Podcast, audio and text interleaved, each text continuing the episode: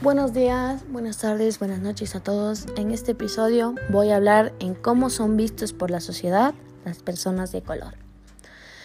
Empecemos. La segregación racial separó a la población blanca y la población negra de Estados Unidos durante gran parte del siglo XX.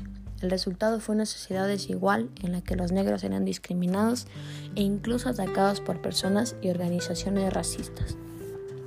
Los blancos consideraban que los negros eran inferiores y que no merecían los mismos derechos. Esta forma de pensar provenía de la época de la esclavitud, cuando los colonos europeos secuestraron a millones de personas en África para venderlas como esclavas en América. Entre los siglos XVII y XIX hubo millones de esclavos en Estados Unidos.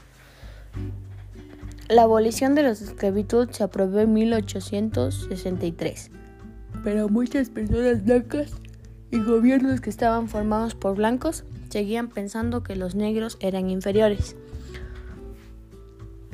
Por eso los cargos públicos y los puestos directivos estaban reservados para gente blanca, mientras que los negros ocupaban los puestos de trabajo mal duros y mal remunerados. La vida social entre blancos y negros prácticamente no existía. Estaba muy mal visto tener como amigo a gente negra o tratarles como iguales. Tampoco estaban permitidos los matrimonios interraciales, como eran separados en los espacios públicos.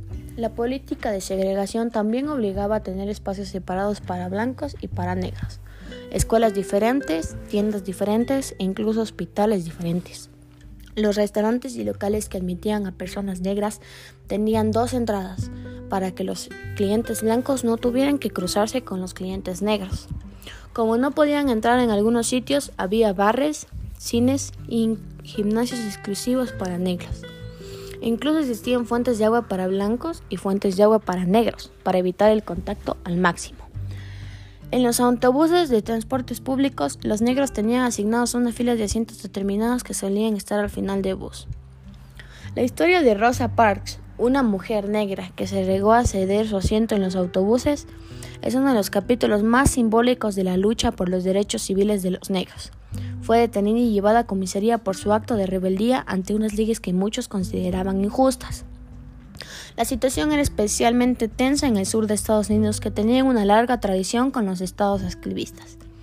En Mississippi, Alabama, Arkansas o Georgia, de donde era Martin Luther King, la población negra era muy numerosa, pero estaba perseguida por leyes segregacionistas y grupos violentos como el Ku Klux Klan, una asociación racista de extrema derecha que solía contar con la complicidad de las autoridades.